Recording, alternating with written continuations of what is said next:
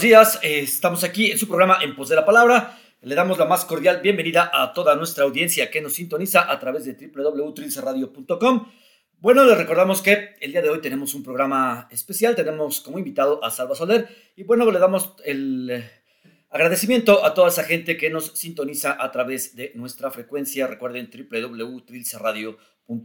Y pues como cada domingo agradecemos al Instituto Cultural Iberoamericano y a su presidente, don José Antonio Contreras, por el espacio que nos ofrecen para llegar hasta ustedes. Así también agradecemos a la directora de Trilce Radio, Ana Jansin Marín, eh, por este mismo espacio que nos ofrecen todos los domingos para poder transmitir y llegar hasta ustedes. Les recordamos que tenemos nuestra página www.trilceradio.com, ahí pueden encontrar nuestro chat, pueden realizar también ahí sus comentarios de qué les han parecido los programas anteriores, qué les está pareciendo el programa del día de hoy. Y bueno, también les recordamos que tenemos nuestra página de Facebook, Trilce Radio, donde el alma tiene voz. También les recordamos y les hacemos la amable invitación para que visiten nuestra página, programa radial en pos de la palabra, si nos encuentran en Facebook, y enviamos un cordial saludo a nuestro administrador André Limas, quien amablemente está contestando todos los comentarios que nos colocan y bueno, está haciendo los posteos de cada semana para eh, promocionar el programa de todos los domingos. Pues bueno, son las 11 de la mañana con 12 minutos. También les recordamos que contamos con la página del Instituto Cultural Iberoamericano, donde van a poder encontrar la revista, Trilce la revista. Hay diferentes artículos escritos por los columnistas de Trilce Radio y bueno, también son locutores de esta emisora, así que los invitamos. Hay artículos culturales, hay poesía, hay algo de cuento, hay muchos artículos de connotación cultural que ustedes pueden visitar ahí en Trilce, la revista, en la página del Instituto Cultural Iberoamericano.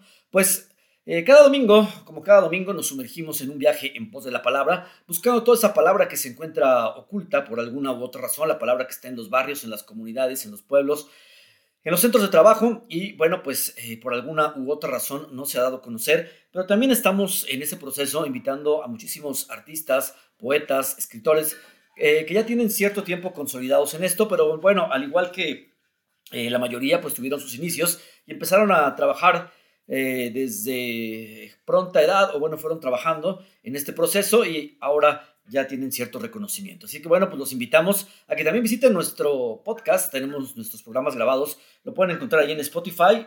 Eh, programa en pos de la palabra, si nos encuentran en Spotify y pueden checar toda la oferta que tuvimos ya de nuestros programas grabados. Ahí se encuentran varios programas. Hay algunos que no hemos subido, pero bueno, chequen la plataforma de Spotify para que puedan revisar y escuchar todos estos programas previamente grabados de las emisiones anteriores. Pues bueno, es un honor estar con ustedes. Recuerden, soy Mauricio Sosa y les quisiera compartir el día de hoy que no siempre tenemos las ganas de seguir eh, haciendo nuestras actividades. Hay algunas u otras razones que nos afectan, pero bueno, pues el show debe de continuar, así como la canción que, escuchamos de Queen. Pues bueno, hay que seguir adelante y seguir eh, luchando y trabajando por lo que eh, estemos nosotros deseando o bueno, por todo lo que es nuestro trabajo. Es complicado a veces para muchas personas seguir en este camino y seguir en este proceso. Así, así bien, pues bueno, hay que seguirlo y seguir dando lo mejor de cada uno de nosotros para realizar todo este trabajo de llevar hasta ustedes este programa en pos de la palabra. Vamos a un tema musical y les recuerdo que el día de hoy tenemos como invitado a Salva Soler. Él es poeta y en poeta en voz alta es slammer y también es actor y bueno, es un placer tenerlo el día de hoy con nosotros. Es una entrevista que habíamos postergado por bastante tiempo. Había sido complicado contactar a Salva Soler por su agenda tan ocupada, pero bueno, logramos ya que se diera esta entrevista el día de hoy. Vamos a un tema musical, regresamos con nuestras efemérides literarias y nos conectamos ya con nuestro invitado el día de hoy. Vamos pues entonces a escuchar algo de música y regresamos aquí a su programa En Pos de la Palabra.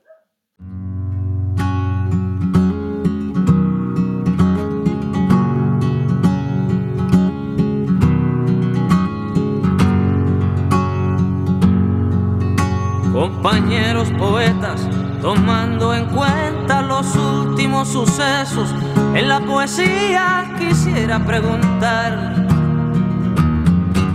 me urge, ¿qué tipo de adjetivos se deben usar para hacer el poema de un barco sin que se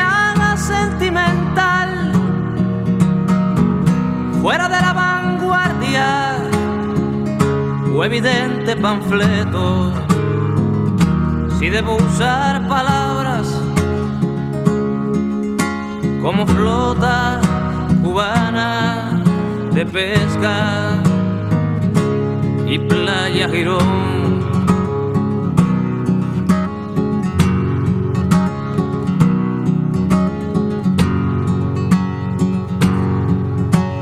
compañeros de música, tomando en cuenta esas politonales y audaces canciones, quisiera preguntar, me urge, ¿qué tipo de armonía se debe usar para hacer la canción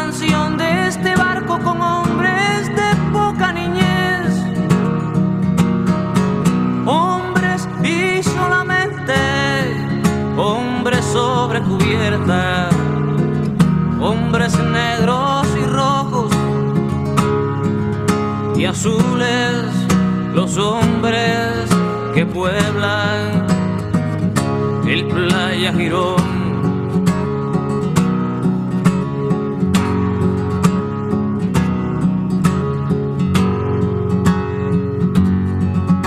compañeros de historia, tomando en cuenta lo implacable que debe ser la verdad. Quisiera preguntar, me urge tanto que debiera decir qué fronteras debo respetar. Si alguien roba comida y después da la vida que hacer hasta dónde debemos practicar las verdades, hasta dónde sabemos escriban pues la historia, su historia, los hombres del playa Girón.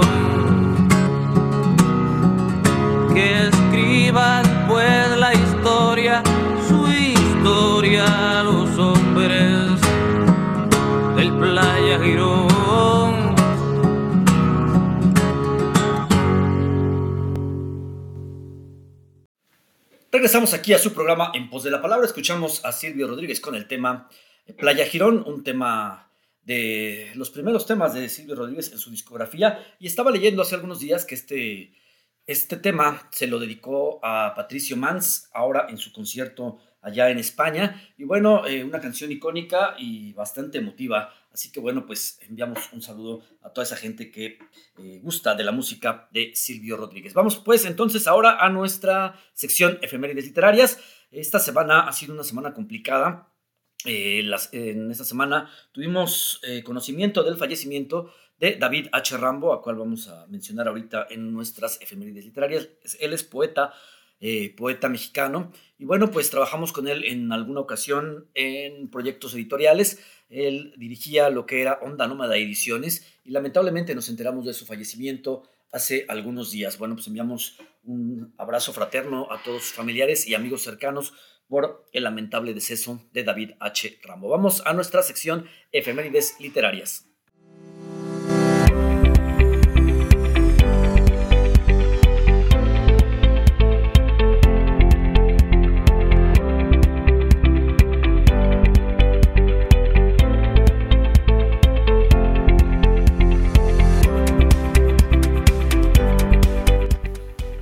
Día 7 de, de octubre nació Martín Luis Guzmán, escritor mexicano. Es considerado como uno de los máximos exponentes de la llamada novela de la Revolución Mexicana, junto con Mariano Azuela. La obra de Martín Luis Guzmán puede perfilarse en tres aspectos esenciales: político, liberal, periodista de combate y novelista de fondo histórico. Fue revolucionario, cronista, editor, librero, funcionario público, fundador y primer director de la Comisión Nacional de Libros de Texto. Así recordamos a Martín Luis Guzmán, 1887-1976.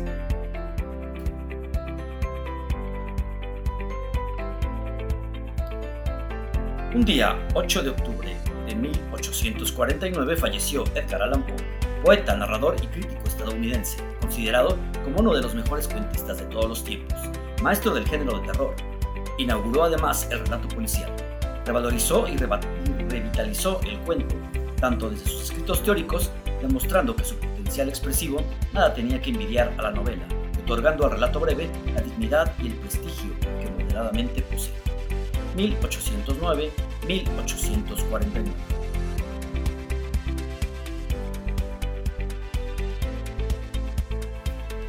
Un día 8 de octubre nació Hernán Lavín poeta y narrador chileno Estudió filosofía y educación en la Universidad de Chile.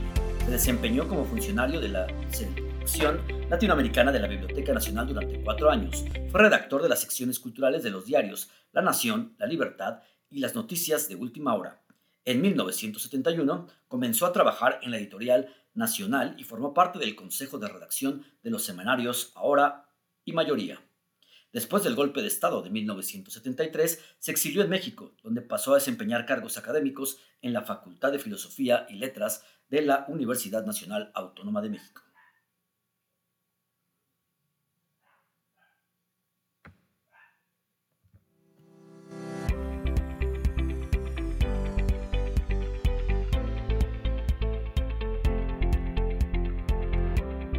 Un día 9 de octubre nació Leopold Cedar Singer, poeta y primer presidente de Senegal. Procedente de una familia de comerciantes acordados, realizó estudios universitarios en París, en donde se integró en los medios intelectuales.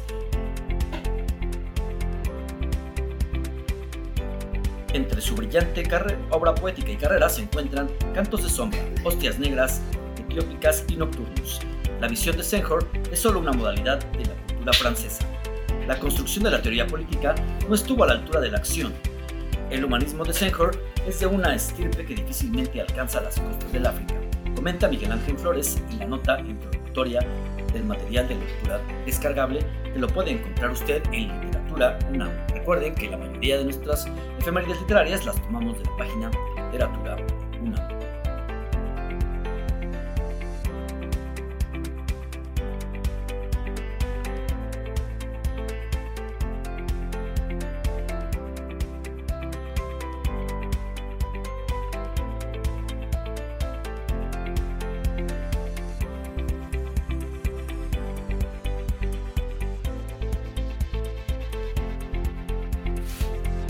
Comentábamos, hace algunos días tuvimos la noticia de que David H. Rambo había fallecido.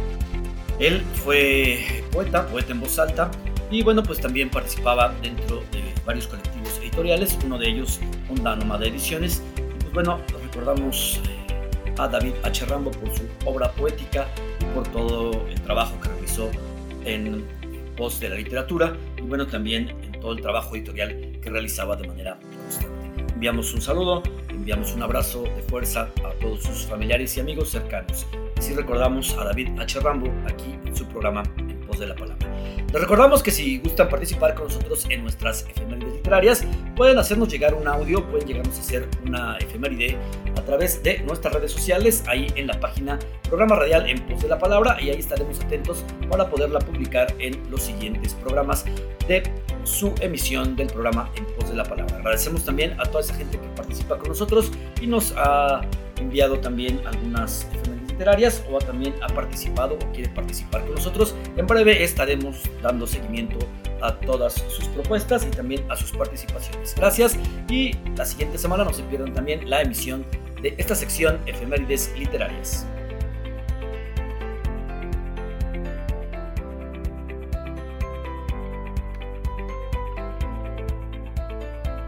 Pues bueno, ya estamos a unos minutos de dar inicio a esta entrevista con Salva Soler.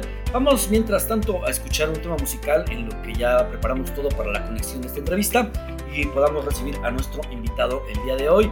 Les recordamos que pueden participar con nosotros en las diferentes emisiones que tenemos para ustedes. Recuerden que pueden escribirnos a través de nuestro chat www.radio.com. Ahí encuentran nuestro chat, se van al fondo, bueno, más bien abajo de la de la pantallita, la deslizan y ahí encuentran el chat pueden escribirnos y podemos tener interacción con ustedes. Tenemos también nuestra página, programa radial en pos de la palabra, escríbanos, ahí estaremos dando seguimiento a todos sus comentarios y recuerden visitar todas nuestras redes sociales, tanto las de Prince Radio como las de su programa en pos de la palabra. Vamos a otro tema musical y regresamos ya para entablar conexión y comunicación con nuestro invitado el día de hoy.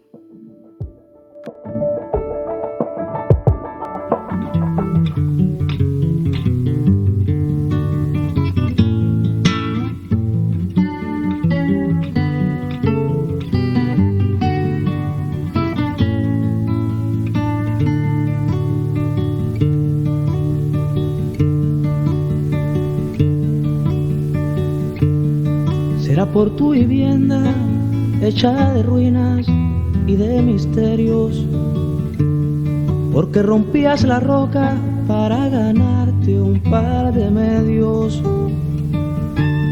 o por tus tirapiedras, los más famosos de la loma, con la mejor horqueta de la guayaba y duras gomas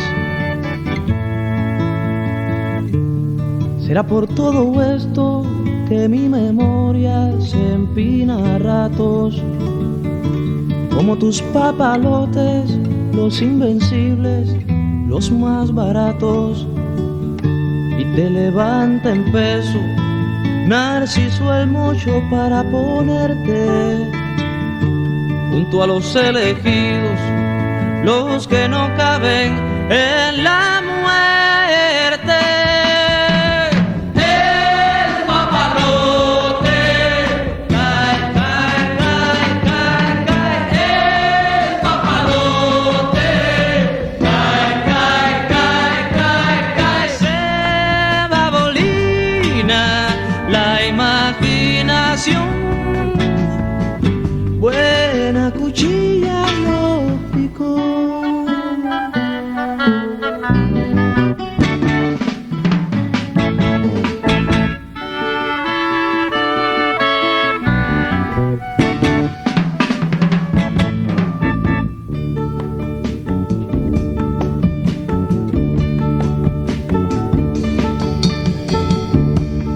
Vez de tus manos un coronel salió brillando.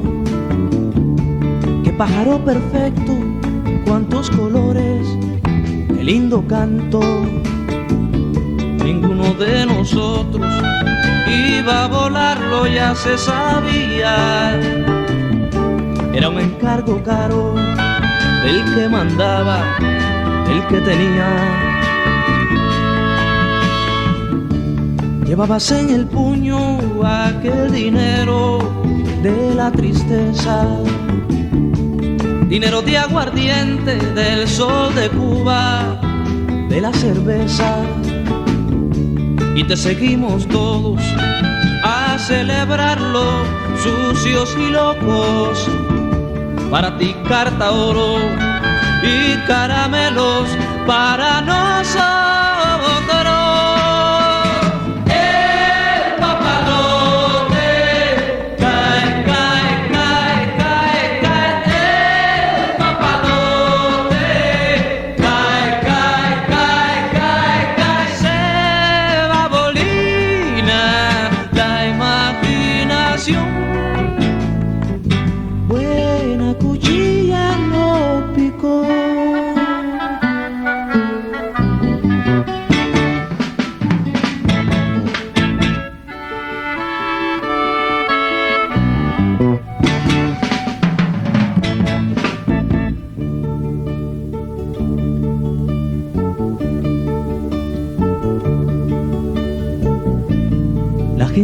Chiflaba cuando en la tarde subías borracho.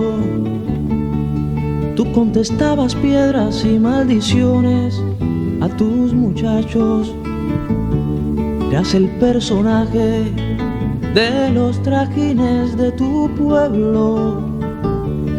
Eras para la gracia, eras un viejo, eras negro. Una noche el respeto bajó y te puso bella corona.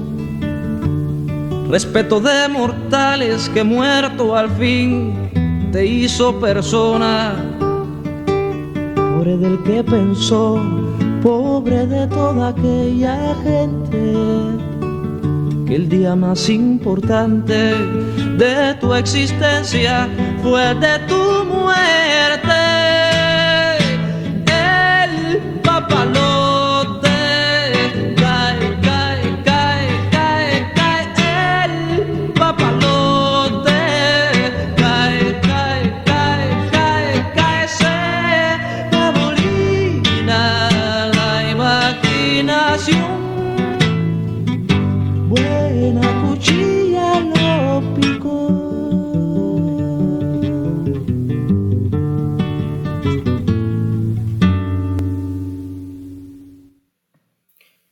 Regresamos aquí a su programa En Pos de la Palabra. Escuchamos el tema El Papalote a cargo de Silvio Rodríguez. Y de esta manera recibimos a nuestro invitado el día de hoy, Salva Soler. Y bueno, pues se lo presentamos a toda nuestra audiencia. Salva Soler es nacido en Barcelona en el año de 1976. Es poeta, actor y profesor.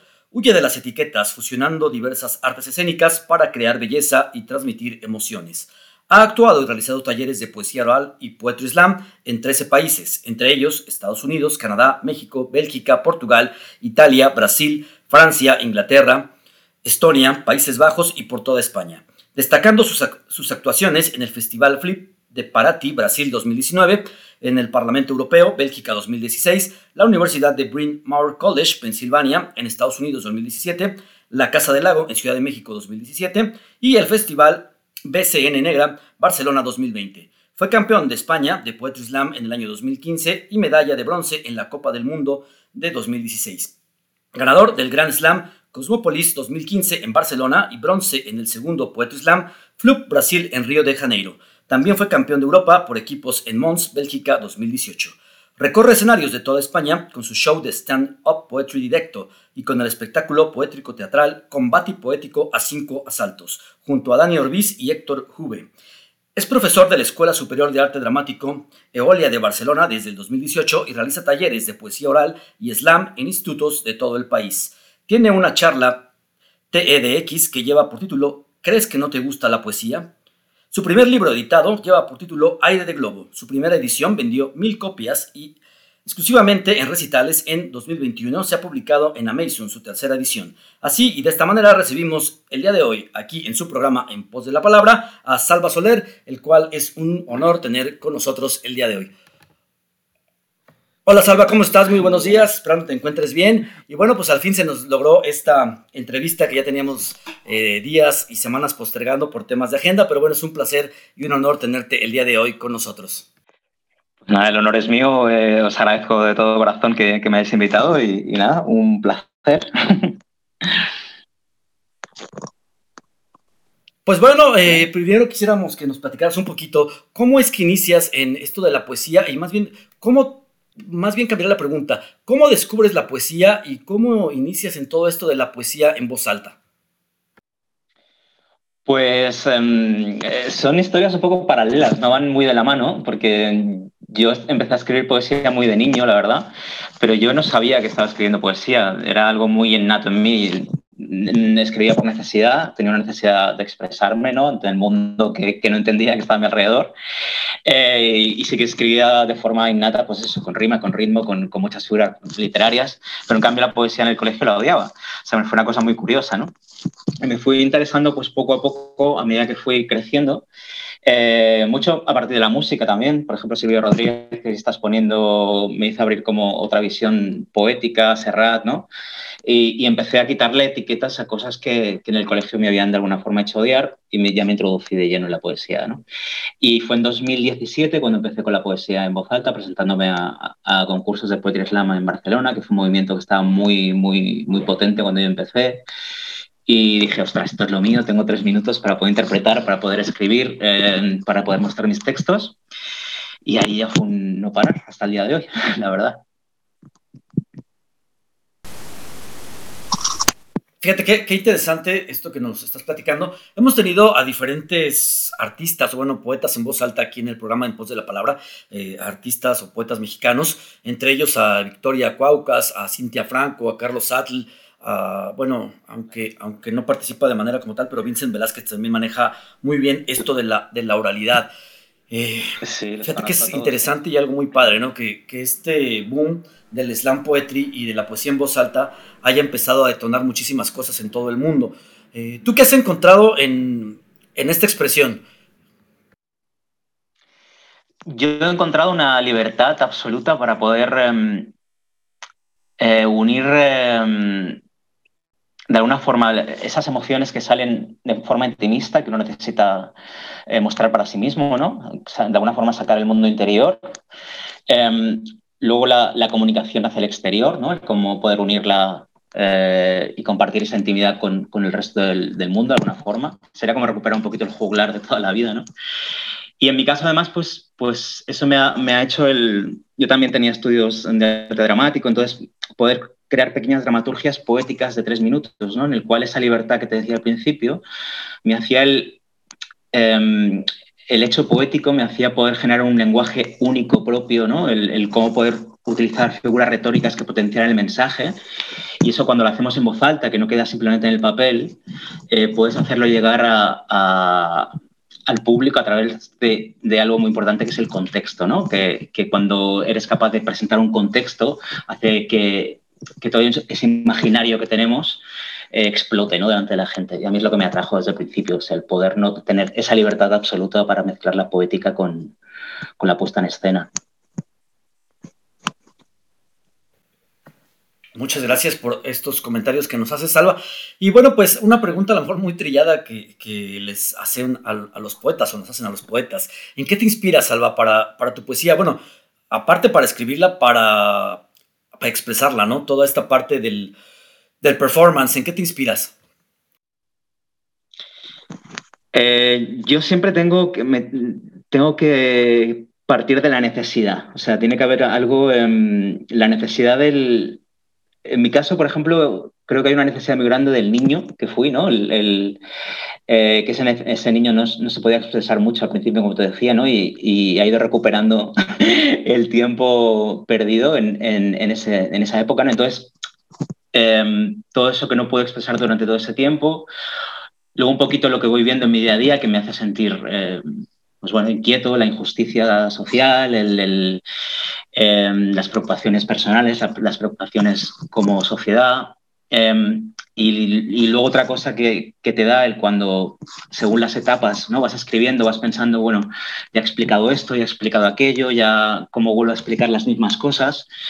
Lo que me encanta últimamente es, el juego poético, ¿no? empezar a jugar eh, el, vale, cómo puedo jugar con la forma, cómo puedo jugar con, con las formas de, de, bueno, lo que te hablaba, ¿no? con esas figuras retóricas eh, para poder explicar ese mensaje de una forma diferente y, exclusiva, ¿no? Y eso es lo que me, la verdad es que hoy en día me, mueve mucho. Pero bueno, siempre partiendo de esa necesidad y de esa, de esa necesidad de, eso, de clamar la justicia, de, clamar lo, que uno ve a su alrededor, ¿no? En el mundo que nos rodea. Fíjate que me quedo con esta parte que nos dices, ¿no? Eh, de ese niño que fui e irlo recuperando poco a poco, ¿no? Muchas veces olvidamos la parte de ser niños y quizá es la, la parte más emocionante de nuestra vida, ¿no? Bueno, obviamente vamos construyendo ciertas situaciones, pero el ser niño es algo que nos debe de motivar siempre, ¿no? A lo mejor hay, hay cosas que recordamos y vamos recordando y que nos van alimentando en el, en el día a día. Qué, padre que nos puedas compartir todo, todo esto, Salva. Platícanos ahora un poquito cambiando el sentido de la conversación. Eh, ¿En qué estás trabajando actualmente? ¿En qué proyectos estás trabajando? Eh, bueno, pues bueno, antes de decirte eso, que ya que estabas diciendo eso, que, era muy interesante también, yo siempre pienso eso, ¿no? Que el, adulto que somos, pues siempre bebe del, niño que fuimos, o sea, es indivisible, ¿no? O sea, todo lo hemos empezado a construir en nuestra vida a partir de ahí, y cuando no nos hemos quedado en paz con eso, tarde o temprano no vamos a tener que volver atrás para quedarnos en paz, ¿no? Perdón ese, ese apunte que quería hacer. Y nada, pues hoy en día estoy, la verdad es que con el tema de la pandemia me centré mucho en el en el tema de la educación, de la pedagogía, que me encanta, el, poder dar talleres de, spoken word, de, poesía hablada. Eh, por fortuna ya puedo estar eh, presencialmente, voy a institutos a, intentar que los jóvenes conecten con esa poesía, que cambien el prejuicio que tienen ante ella, ¿no? Que, no la rechacen del principio, sino que, que sea algo cercano para ellos. Em, también estoy, soy profesor en la Escuela de, Arte Dramático, es una parte teatral en la que intento también meterle a, a futuras actrices y actores, pues también esa poética de la que hablamos, ¿no? La poesía. Y, nada, estoy con un, con un, espectáculo que tenemos congelado junto a otro poeta que se llama Dani Orbiz. Y tenemos un espectáculo que funciona muy bien aquí en teatros en Barcelona, pero que estamos esperando a, a que, a que vuelvan, a que se acaben esas limitaciones eh, de aforo para que podamos volver a, a emprenderlo. Y nada, pues me van saliendo con muchas actuaciones así, en diferentes festivales. Eh, dentro de poquito estoy en un festival también de, literatura eh, aquí en Barcelona. Eh, participaré en, un online en un festival de poesía que se hace en Mozambique. Y al final van saliendo cosas así y, yo como siempre digo sí a todo. me dejo llevar por la vida y, y, nada, pues en principio son los proyectos que tengo más, más cercanos esta parte también que nos comentas, ¿no? Que los jóvenes conecten con, esta poesía. Algo, algo muy importante en la actualidad, ¿no? Fíjate que eh, yo he percibido que como que la poesía de repente eh, quedó por ahí, en, un tiempo quedó como un poquito extraviada, pero últimamente se ha ido retomando. Eh, mucha gente empieza a escribir poesía, empieza a escribir a lo mejor textos muy, muy breves sobre cosas de sus vivencias, sobre la naturaleza, etcétera, etcétera. Como que esta pandemia también nos, nos hizo reflexionar sobre lo que estábamos perdiendo, ¿no? Todo lo que las redes sociales, toda la conexión nos estaba haciendo olvidar y nos hizo tener un poquito o valorar un poquito más el contacto, el contacto con la naturaleza. No sé si, si también tú lo pienses, pero aquí también me surge otra pregunta y algo, y algo que quisiera que tú me aclararas. Eh, en estos talleres, eh, ¿qué, ¿qué, te deja a, a, ti esta experiencia de dar los talleres? Platícanos un poquito sobre eso. Mm-hmm. Pues, bueno, en primer, en primer eh, caso, lo, que has dicho, pues estoy muy de acuerdo. Creo que la pandemia, quieras o no, nos ha hecho eh, tener que encontrarnos con nosotros mismos sí o sí. Creo que, que, la sociedad nos marca un ritmo en el cual nos hace ir hacia adelante, ir hacia adelante, no parar, no escuchar, eh, solo eh, avanzar como si tuviéramos la espada de Damocles en el cogote, ¿no? Y nos dice, corre, muero, corre, ¿no? Muero, corre, la gente, y corremos ahí. Y entonces, pues sí que es cierto que la gente ha tenido que parar, ha tenido que, que escucharse, mirar su interior, ¿no? Y, y, y, ahí han salido cosas, hay una necesidad de expresar. Eh, y como estamos cerrados, pues obviamente una parte es la escritura, ¿no? El, poder hablar con nosotros mismos. Al final, si estamos encerrados, pues es, es a través de la escritura. Y como decías bien, pues con la naturaleza y con, y con este mundo que nos rodea y que hemos extrañado tanto este tiempo, ¿no?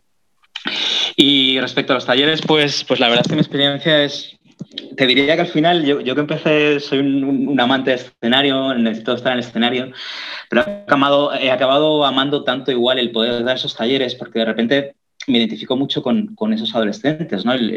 Cuando pienso en mí, ¿no? En, Dios mío, ¿no? Que caí con X profesores que me hicieron odiar la poesía, pero es algo que yo tenía intrínseco en mí, que, que estaba dentro de mí, necesitaba gente que hiciera que me, que me, motivara, ¿no? Y cuando yo llego, les pregunto a todos y les digo, bueno, que levante la mano a cuánta gente no le gusta la poesía. Y de esos adolescentes, el 70% la levanta, yo digo, vale, que estamos haciendo mal, ¿no? Porque, porque cuando decimos que algo es poético es que es bello, por lo tanto algo falla cuando algo bello no le interesa al 70% de las personas. Entonces lo que me llevo realmente es intentar que ellos eh, conecten al principio con dos cosas, ¿no? que se olviden eh, de esos lenguajes literarios muy, muy crípticos que ya llegarán si quieren más tarde, ¿no? pero igual no es su realidad en ese momento eh, que intenten conectar con un lenguaje más cercano y con algo tan básico como es, eh, vale, y tan básico que pienso que nunca nos dan las escuelas, ¿no? Uno es cómo gestionamos las emociones que tenemos, o sea, nos dan mucha información en nuestra cabeza, pero cómo gestionamos cómo nos sentimos, nadie nos enseña eso. Y eso es lo principal para mí, el conectar con nuestras emociones. Y dos, es cómo poder comunicar esas emociones hacia el exterior, ¿no? El, dar herramientas de comunicación para que esos jóvenes puedan comunicarse con el resto. Cuando a eso le ponemos poesía y hacemos que cada uno a través de sus emociones las, explique de su forma particular y única, pues tienes a personas sacando hacia afuera eh, algo que tienen dentro, eh, aportando y sumando al mundo de una forma única que son ellos y de repente sintiendo la poesía como algo cercano. Les puede gustar más o les puede gustar menos, pero al final no lo van a rechazar al, principio, que es con lo, que pasa, ¿no? Entonces, esa forma de que ellos conecten, se sienten bien expresando quién son, cómo son delante de los demás, se sienten aceptados delante de sus compañeros, hacen que se acerquen a la poesía y a partir de ahí les podemos enseñar a todos los poetas del mundo y decirles, mira, pues Octavio Paz o Federico García Lorca o, quien sea, eh, tenía los mismos problemas que tú y los, y expresaba de esta manera. Así que, y los expresaba de esta manera, así que, que mira si, tenéis en común, ¿no? Yo creo que es un vínculo que se genera y, y algo que, que, es precioso y cuando salgo digo, ostras, vale la pena esto que estamos haciendo, ¿no? Perdona que me he alargado mucho la respuesta, pero, pero me apasiona hablar de eso, la verdad. No, fíjate qué interesante y acabas de decir algunas cosas eh, muy importantes y fundamentales, ¿no? El poder hablar con nosotros mismos creo que es fundamental y esa parte de que nos debemos de olvidar un poquito del, lenguaje literario crítico, de la poesía, ¿no? Porque de repente empezamos a soltar la pluma y decimos, ay, tenemos una poesía y de repente la lee alguien o un crítico literario, no, eso no es poesía y de ahí ya nos, nos van coartando nuestras, uh, nuestros textos, ¿no? Y eso pues, también nos desmotiva y eso también es interesante, ¿no? Y esa parte de gestionar las emociones, eso también me resulta algo muy, muy importante y muy interesante en todo lo que nos has platicado. Y creo que nos has dado un panorama súper amplio de esta parte de, de, los talleres y todo esto, ¿no? Eh, aprovechando esta, esta parte, eh, ¿nos podrías platicar un poquito de tu última obra eh, literaria, de esta última obra que leíamos aquí en Tu Semblanza?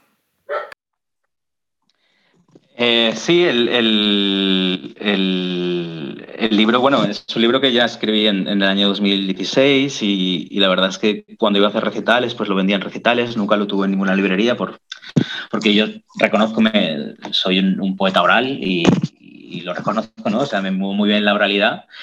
Eh, pero tenía como esas ganas de, de, poder llevar el papel y ver cómo funcionaba eh, en el papel. Eso y también es, es, una obra que además eh, se va acompañada de códigos QR, por lo tanto la persona puede ir leyendo todo ese viaje que hace el libro, que se llama Aire de Globo, por cierto, el libro, y ir viendo también el, el QR de, de, mis actuaciones ¿no? en cada poema, y al final es como un pequeño viaje del, del que estoy muy orgulloso. ¿no?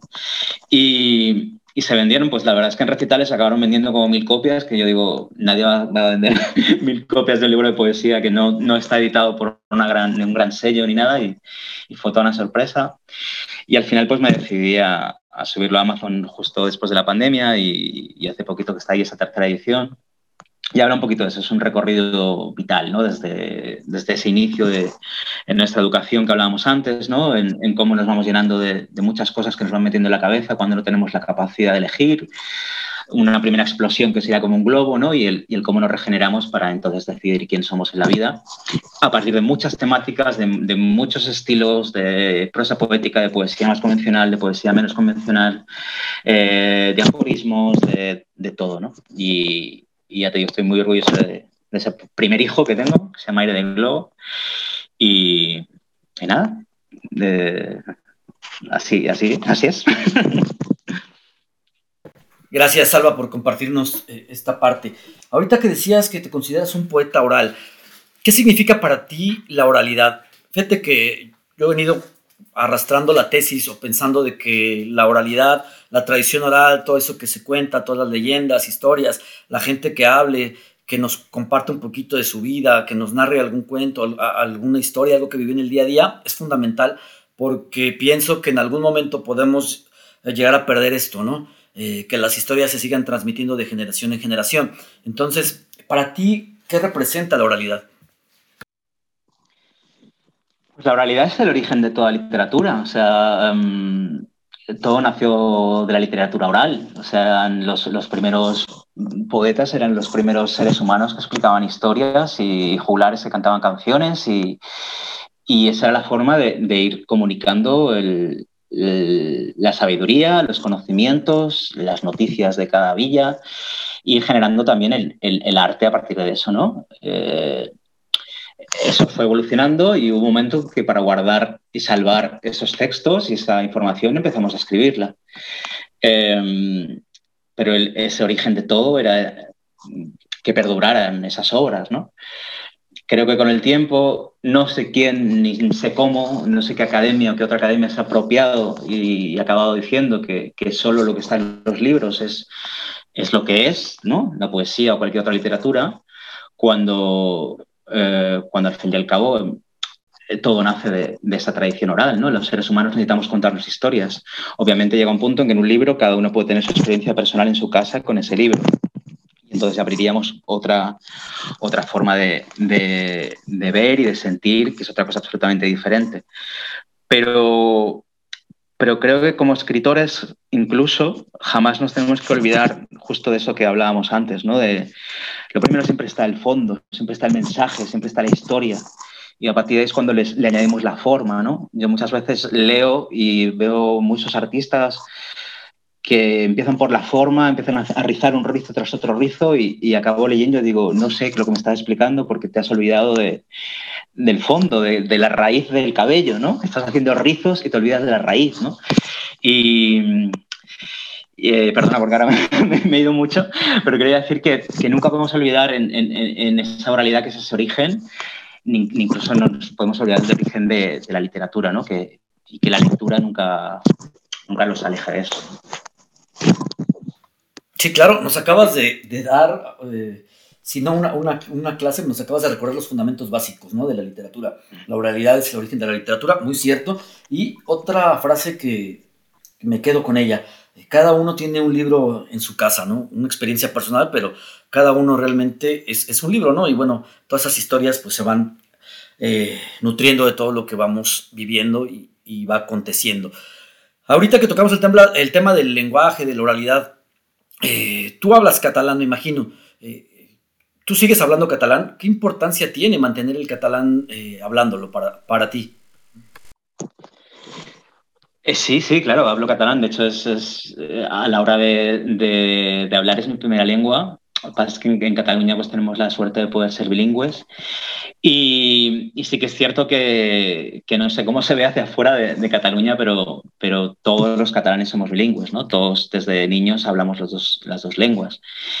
Em, pues tiene la misma importancia que tiene para cualquier eh, ciudadano del mundo poder mantener su lengua y en nuestro caso, pues bueno, es, es, es una riqueza a todos los, a todos los niveles, ¿no? Em, a nivel cultural, a nivel personal, a nivel emocional, porque es la lengua que he hablado con mis abuelos, que he hablado con, con mis padres, que hablaré con mis hijos, eh, con mis amigos, ¿no? Y, y esa capacidad de eso, de, de poder también artísticamente crear en esa lengua, ¿no? O sea, pienso que tiene la importancia, como tiene la de cualquier pueblo, pues el mantener sus raíces, ¿no? Y, su cultura.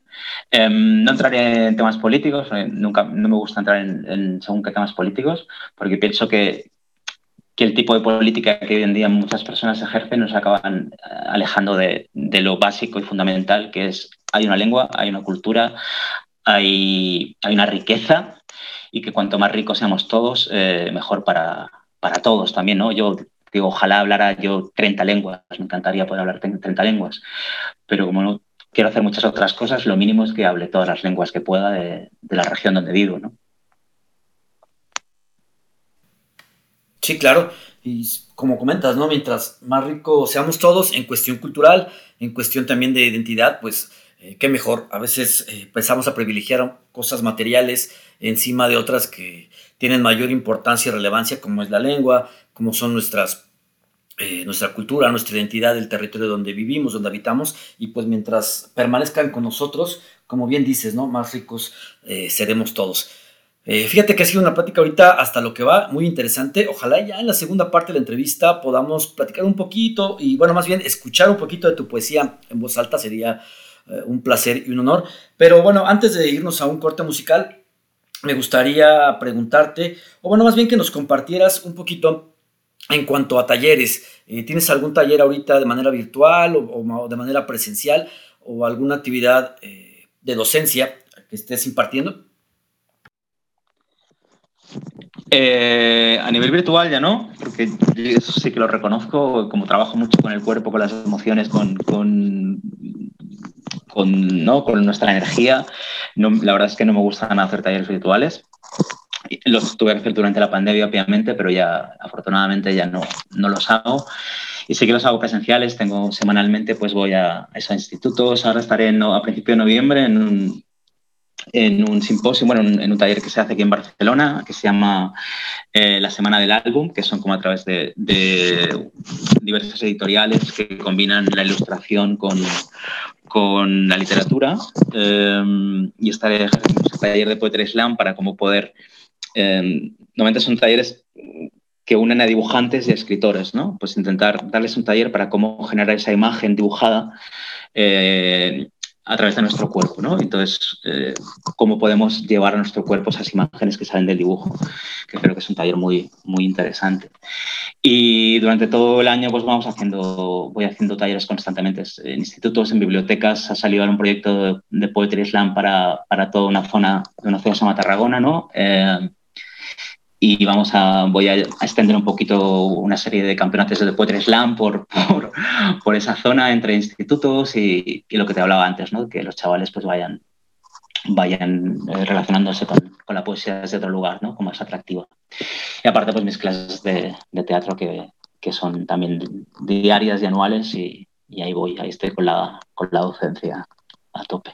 Pero es una lástima que no puedo hacer nada virtual para, para la verdad, para gente de México que, que me sigue y que, que, tengo amistad, pero, pero bueno, es algo que me, me, cuesta un poquito, la verdad, lo reconozco.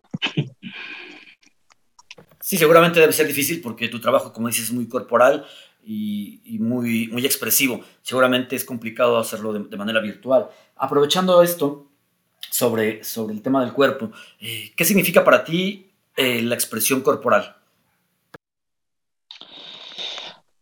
Es, la forma de, eh, de, que el intérprete, bueno, el intérprete, el, ser humano, ¿no? Em, pueda generar la imagen para que el, oyente, em, más allá de la palabra, pues visualice eso que te decía antes de, del contexto que tiene el, artista, no se me explico bien, ¿no? Es como mi cuerpo acompaña eh, ese texto, pero hace que, que, más allá de lo que el texto de por sí es, que eso pues obviamente tendríamos la experiencia en nuestra casa, si queremos, la podemos leer y nosotros ya nos imaginaríamos lo que queramos, la importancia del intérprete es que ese intérprete, ese ser humano que tiene una carga vital, tiene una serie de inquietudes, tiene una forma de expresarse, hace que ese texto sea único. Y eso es lo que nos permite la expresión corporal. La expresión corporal sumada a la, em, emocional, a la forma de conectarme emociones, a la cantidad de energía que tiro. Todo eso hace un, contexto, un todo, que hace que ese texto cobre vida de una forma o de otra. ¿no? Eh, podría, el mismo texto interpretado por otra persona genera un contexto muy diferente, genera una situación muy diferente. Eso es lo mágico, ¿no? Que, ese texto cobra vida diferente en cada persona, ¿no? Em, y es lo más, para mí es lo más, lo más bonito de, esa literatura oral y la importancia de la expresión corporal, aparte de, no olvidarnos que el 80% de la comunicación no es la palabra, sino es el cuerpo. ¿no? Lo, que pasa es que ese 20% de la palabra es tan importante, pues expresa todas las ideas, todo, absolutamente todo. ¿no? Pero a nivel de comunicación entre seres humanos, la empatía, eh, el movimiento, todo eso lo genera el, el otro 80%, por lo tanto es algo que nunca podemos olvidar. Fíjate que está padre todo esto que nos comentas, ¿no? Porque sí nos olvidamos a veces de que la expresión corporal es parte de la comunicación y a veces la dejamos a un lado, ¿no? Nos, atamos las manos y únicamente hablamos, ¿no? Y eso también restringe mucho la parte eh, de expresión y de comunicación, ¿no? El, el, mover las manos, el ejemplificar o el trasladar la palabra al cuerpo siempre es importante. Y otra cosa que ahorita, reflexionando todo lo que nos has dicho, esa parte de tu taller se me parece genial, eh, de cómo dibujar o en base, o más bien con base en un, dibujo, puedas expresar algo, ¿no? De manera oral, algo, algo muy, muy chido que estás haciendo. Y seguramente te debe costar muchísimo trabajo, ¿no? Porque no es fácil eh, poder eh, llevar esa parte o trasladar esa parte de un dibujo a una expresión oral. ¿Te ha costado trabajo eso en, tus talleres? ¿O qué tal ha sido la respuesta de, de la gente que participa?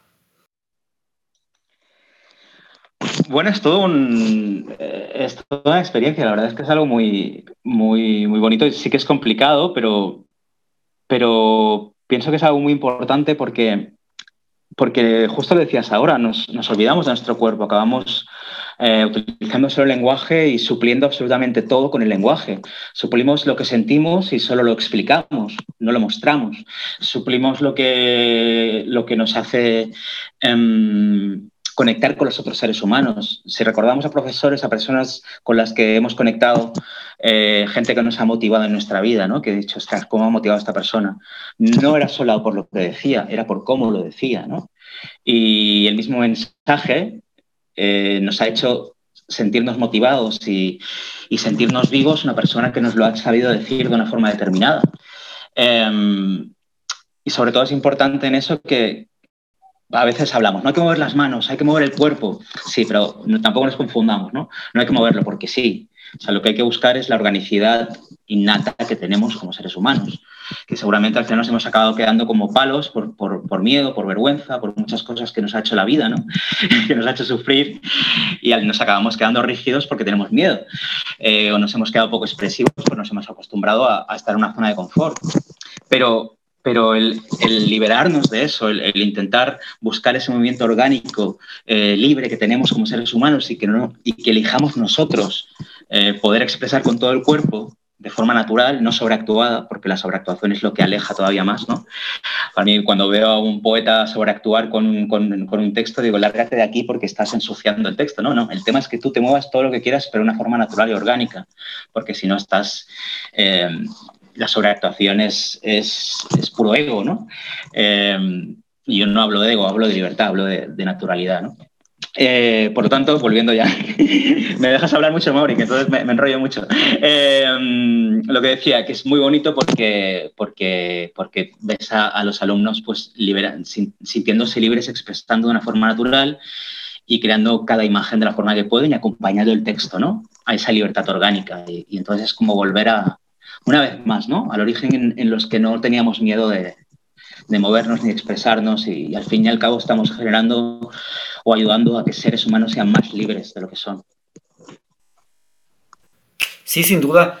Eh, fíjate, esa, esa, libertad orgánica de la que hablas es algo que eh, recurrentemente me he encontrado que, nos narran o nos comparten los poetas en voz alta. De hecho, te, quisiera preguntar, ya me extendí yo en las preguntas también, eh, en esta parte, a varios se los he preguntado y, me gustaría preguntártelo a ti. bueno, yo pienso que se vive una catarsis, ¿no? En, en ese momento donde conjugas poesía con cuerpo y se empiezan a desatar las emociones, se da como una catarsis precisamente donde todo se libera, ¿no? Pareciera que el poeta en voz alta liberara todo lo que trae dentro y lo va soltando. Y de hecho, he visto yo algunos slams, nunca he participado en, alguno, pero he visto algunos slams donde la gente o el participante termina soltando muchísimas emociones, ríe, llora y pareciera que está en eso, ¿no? En una catarsis. ¿Tú consideras eh, la poesía en voz alta una especie de catarsis?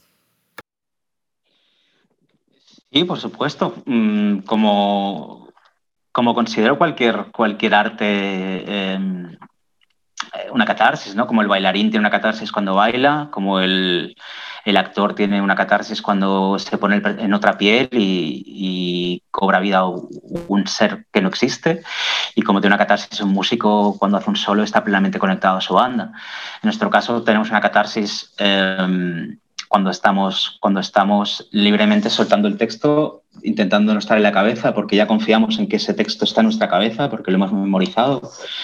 Y, y sí que es bueno lo que te pienso que al final el, por un lado el, poder memorizar tanto para sentirte libre con ese texto y luego a la vez en mi caso, por ejemplo, como cuando ya tengo la suerte de poder dedicarme a eso, sí que hay un punto en que esa catarsis viene dada también, en que hay tanto ensayo ante ese texto, eh, yo lo he ensayado tantas veces para poder sentirme todavía más libre, que la catarsis no viene dada por un hecho puntual, ¿no? Que me va a venir una vez, sino la catarsis me viene dada porque yo lo he trabajado tanto que cada vez que lo hago me siento de una forma diferente. Y es un tipo de catarsis diferente, pero es igual de, enriquecedor. Esta parte, fíjate que, nunca, nunca la había yo visualizado, ni me, ni me la habían compartido, ¿no? Pero sí, tienes mucha razón, porque tanto es tu trabajo de, memorización, trabajo de repetición, de memorizar, de hacerlo varias veces, que eh, es diferente, ¿no? Todo, el tiempo es diferente. A lo mejor en un momento tienes una catarsis por algo, pero después en la siguiente presentación o siguiente expresión va a ser algo distinto. Eh, Salva, ha sido hasta ahorita una entrevista muy padre y muy fluida. Eh, realmente nos has compartido cosas súper padres, súper interesantes y bueno, que realmente debemos reflexionar el día con día. Eh, vamos a algo de música y regresamos y te digo, me gustaría, ojalá y podamos escuchar algo de, poesía en voz alta. No sé si nos puedas eh, complacer con esta, esta petición ahorita en esta segunda parte de la entrevista. Claro, por, supuesto que sí, por supuesto que sí, algo, algo hacemos. Perfecto, bueno, entonces vamos a, a un corte musical y te leo unos comentarios rápidos aquí que deja la gente en el chat. Dicen, felicidades por la entrevista, muy interesante, gracias por los escritores y poetas que entrevistan, siempre interesantes, es como leer un libro cada semana.